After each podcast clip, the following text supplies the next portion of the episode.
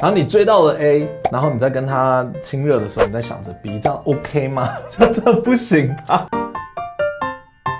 欢迎来到这边大叔这边记录，大家好，我是 John。今天要跟大家分享的东西呢，其实是我多年以来，虽然说我现在还是有，我现在还是有，就是一个很大的问题，选择障碍。很长的时候，我要做选择的时候，我真的不知道哪一个会比较好，你知道吗？然后到最后，我就想，啊，算了，我就选这个好了。对，或者是如果像点饮料或者是点午餐的时候，我就会都买啊，然后就会变成胖，就不做选择，我都要这样子。我我今天想要分享这个，其实是因为最近有蛮多的网友因为他会过来问我一些可能人生的选择啊，像说，哎，我接下来大学应该要读什么？我该不该读大学？或者是我接下来可能存了一笔钱，我该投资呢？买房子呢？还是我该去做别的东西？又或者是，哎，我前面有两个工作选择，我该选哪一家？对，其实蛮多人会很常会碰到抉择，要这个或是这个。我们那时候都会很紧张，不知道怎么办，然后想要去找旁边的人或者是有经验的人，然后问他说：“哎，你觉得怎么样？”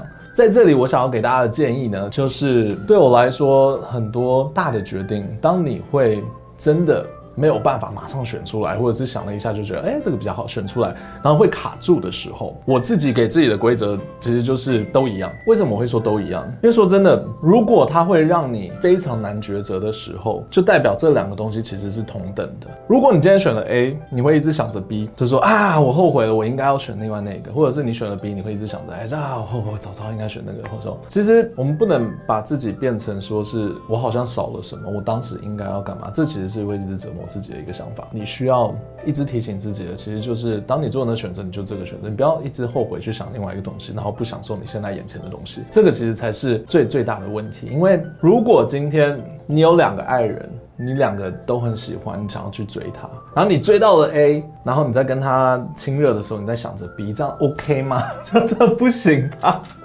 你懂吗？其实。其实我们做事情的时候也是有这样子的感觉，你要享受你现在的选择，你不要只看到你失去的东西，因为你其实根本没有得到它，你根本没有失去它，你要享受你得到的这个东西。当你选择了 A，我今天选择了这条路。这个工作，这个人，那我就享受它就好啦。其实没有什么好后悔，你不用一直你走了这条路以后，你一直在想着另外一条路干嘛？这一直想要活在平行宇宙，这样是不 OK 的啦。我我想要跟大家讲，其实就是差不多是这个，享受当下，享受现在的选择，不用怕，因为很多人都会觉得我好像做了错的决定，然后就开始一直责怪自己，每天过得不开心，然后愁眉苦脸，说啊，当时如果要是早知道，我最讨厌这句话，早知道。对，每个人都早知道啊，你每每件事情都可以早知道，对不对？对，但你没有早知道，你就是没有早知道，所以没有关系，我们没有早知道没有关系，真的没有关系，我们现在知道，对不对？现在知道就好了。为什么要一直折磨自己？用那个早知道一直折磨自己？我们不能改变过去，我们可以改变未来。所以早知道其实是不好的字。也不要用在自己身上。你可以说我现在知道，我下次知道了，下次知道是好的事情。对，这样子我们会比较开心一点。因为我觉得活在活在后悔中真的是一个不 OK 的感觉了。我希望大家可以不用有这种感觉。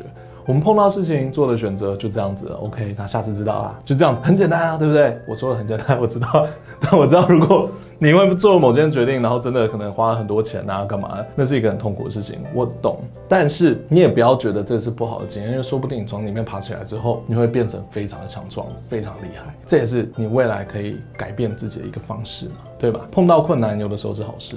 那今天的影片就到这里，我们回复一下我刚刚说的，做决定的时候呢，我的建议其实就是，如果我们真的退一步去想的话，它的情况可能是一样的。因为当你需要要做一个抉择的时候，就代表这两个东西同等的重要，对你来说。所以你选 A 或选 B 其实都差不多。那真正要注意的事情呢，就是你选了 A 以后，就不要一直想着 B。我会用感情来比喻，如果你选了 A 这个人，你就不要一直想着 B。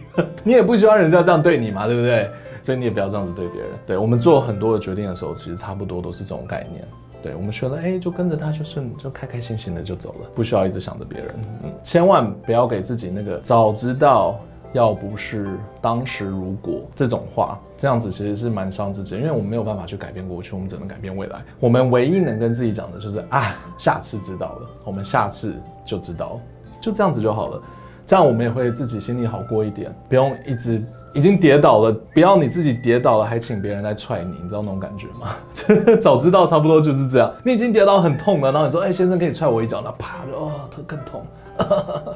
对，为什么要这样？对，不需要，不要受这种苦，这种是不值得的，然后也对自己没有任何的加分，也不会开心，所以不需要做这种事情。下次知道就好了，要有这种想法，这样子我们会过得比较轻快，比较开心，然后对人也会比较舒服一点。OK，好啦，今天分享就到这里。如果喜欢这一类型的话题，请记得订阅、按赞和分享。我们下次再见喽，拜拜。因为我以前就是这种人，我都一直想说啊，你你想我，我连吃个麦当劳，我都在那边想说我要吃几块才能吃，就是下次再吃就好。对，其实真的是这样，而且到我也是这几天我才突然间开窍说，哎、欸，其实它结果是一样的、欸。它唯一不一样的就是，如果你能享受当下，但如果你能享受当下的话，它的结果还是一样的，就是都是好的啊。因为我们很常会把它变成都是坏的，差别在这里，它不是都是坏的，它是都是好的。比较在意我们失去。哦，这个我可以问大家一个很很难的一个问题，我到现在还解不开的那个问题，就是如果今天你的老板给你一万块的奖金，然后你会很开心，对不对？啊，拿到一万块，天掉下来一万块，耶！然后你旁边那个同事跟你一样职位，同样年纪，然后做事也没有做的你多，老板给他两万块的时候，你会有什么想法？一般人都会很生气，然后为什么呢？为什么就不开心了？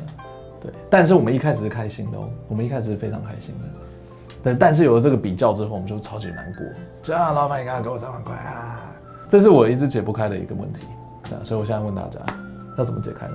要怎么样？我们才可以维持在一开始的那一个幸福感，没有比较的情况下，要怎么样？